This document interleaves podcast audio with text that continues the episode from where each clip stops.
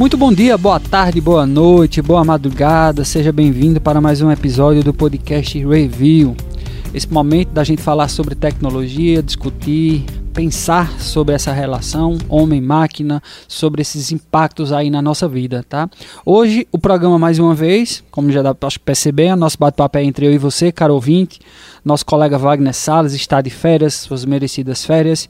Então vamos aqui para uma conversa bem rápida, bem bacana, tá? O assunto vai ser uma matéria aí que tem chamado um pouco a atenção, tem para uns tem causado surpresas, para outros nem tanto, que é que na China foi inaugurado o primeiro restaurante totalmente independente. Vou dizer independente do ponto de vista porque ele é controlado por máquinas. São robôs que fazem toda a gestão do ambiente, desde o atendimento, desde a, cozinha, desde a delivery em si, uma série de coisas, tá? Então vamos rodar a vinheta aí, vamos para mais um episódio do nosso podcast Review.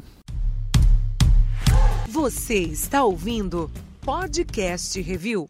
Exatamente, galera. Como eu mencionei anteriormente, a China ganha o primeiro restaurante onde robôs são os cozinheiros. O Fudum, Fudum, F-O-O-D-O-M, como chama, foi chamado, fica em Ganzhou. E sua especialidade é na cozinha tradicional chinesa, tá? Os pratos aí é sempre focado nessa tradicional cozinha chinesa. No restaurante, as máquinas fazem de tudo, desde o atendimento aos clientes até preparar os pratos, cuidando também das logísticas de delivery e limpeza. 99,9% do restaurante é tudo automatizado, tudo feito sob máquinas, sobre o comando das máquinas, tá? Os robôs garçons, a gente pode dizer, recebem os clientes na porta e os guiam até as mesas. Aí lá eles vão informar sobre os pratos do dia, fazer indicações possíveis para os clientes e até receberem perguntas sobre dúvidas, críticas, sugestões, o contexto normal como funciona um restaurante, tá? Tradicional. Ah, já os rostos dos robôs são é, desenvolvidos com pequenas telas, onde é possível ah, o cliente ter a visualização aí do menu para durante essa escolha e é, os pratos são entregues às mesas por meios de um sistema de esteira, tá? Então, como mencionou, vai haver esse atendimento, o robô leva o cliente à mesa, lá na tela, enquanto ele fala, também vai passar imagens na, na, no seu rosto, uh, onde o, o usuário pode conferir os produtos, os menus do dia, etc. Posteriormente, esse pedido já é enviado automaticamente para a cozinha, preparado também por robôs e no final, através de uma esteira, o prato vai ser levado até a mesa daquele cliente que fez a solicitação, tá? Tudo funciona por meio de robôs, mas esses robôs eles são uh, gerenciados por uma inteligência artificial, um sistema de IA Uh, foi desenvolvido para isso e ele faz essa, esse controle, essa gestão aí das máquinas, essa interação entre elas, tá? De acordo com a Caltrin Garden Holdings, que é a empresa imobiliária que é responsável pelo Fudum, o mesmo sistema de IA também foi usado para que os robôs aprendessem a cozinhar. Então, é, foi desenvolvido aí esse sistema implementado nessas máquinas para que eles pudessem aprender já alguns conceitos sobre culinária, sobre o cozinhar, tá? Esses ensinamentos uh, foram mapeados dos 10 melhores chefes de, da, de cozinha, chefes da culinária cartonesa, que é uma especialidade lá da, da China, tá?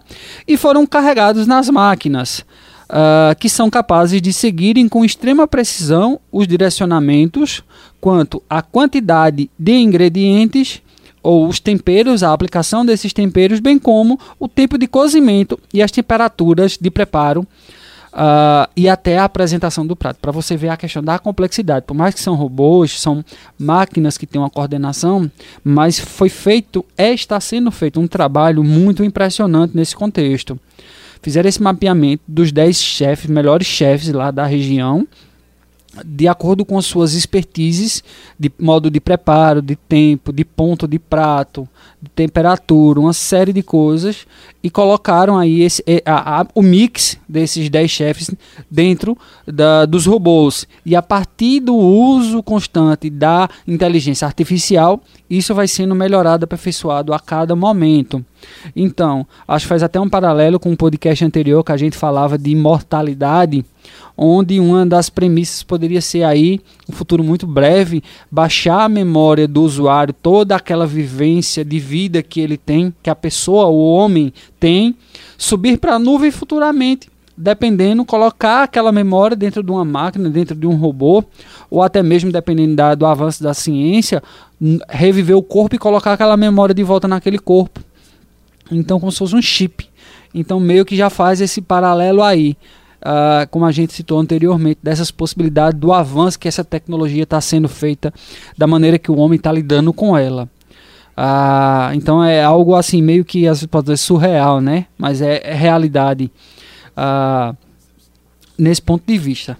E como é o caso, assim, em praticamente qualquer sistema de inteligência artificial, eles continuam sempre aprendendo. Isso vai ser um aprendizado constante e mútuo, principalmente por meio das avaliações que os clientes dão uh, em relação ao atendimento, em relação à comida e etc. Tá? Cuja, essa, uh, cuja essas reclamações e sugestões são alimentadas ao sistema. Só que o detalhe, como a gente falou que 99,9% do restaurante é operado por máquinas, por robôs, através dessa inteligência artificial, é, é um humano, tá? É uma pessoa dos poucos serviços realizados no restaurante, é um humano que toma de conta disso.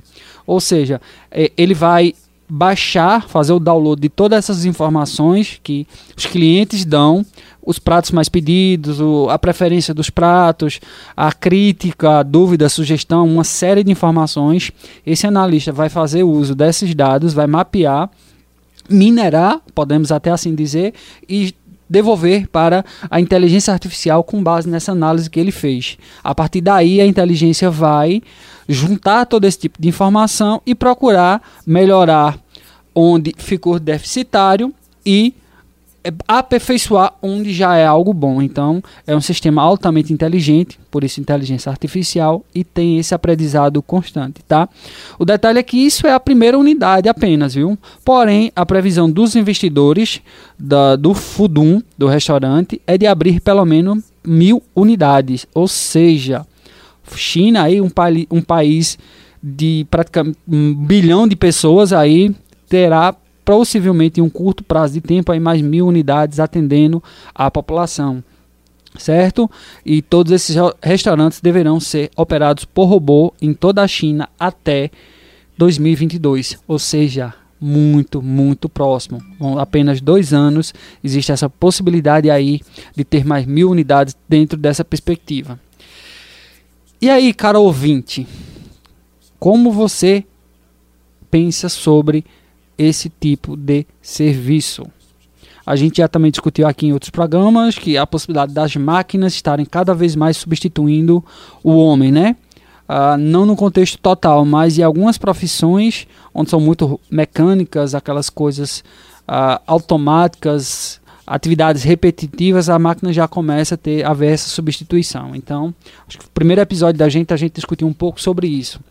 Mas meio que já avança um pouco mais nesse contexto, né? A partir de você cozinhar, uh, que para muitos a cozinha é uma arte, efetivamente na montagem de prato, preparação, o jogo de temperos, aquele cuidado no paladar, no sabor da, da, da comida, do alimento, todo esse preparo ah, já começa aí enveredar a tecnologia, chegar e modificar, transformar um ambiente que, no meu ponto de vista, até pouco então não se pensava tanto em relação a isso.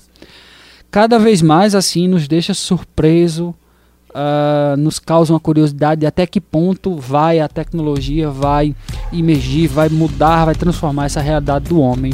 Fica aí essa reflexão para você, é, para avaliar e pensar o que é que hoje em dia não há tecnologia implementada, tá? É, quero agradecer a você por mais essa participação, por mais por chegar até aqui, ouvir esse nosso conteúdo e desejar um forte abraço aí. Lembrar para você que toda quarta-feira tem episódio novo no portal INE 10 Interior. Ah, o endereço é sempre muito fácil, ine10interior.com.br ou se preferir na sua loja de áudio predileta, tá? A gente tá disponível na Spotify e na Apple Podcast. Um forte abraço, uma ótima semana e até o próximo episódio. Valeu!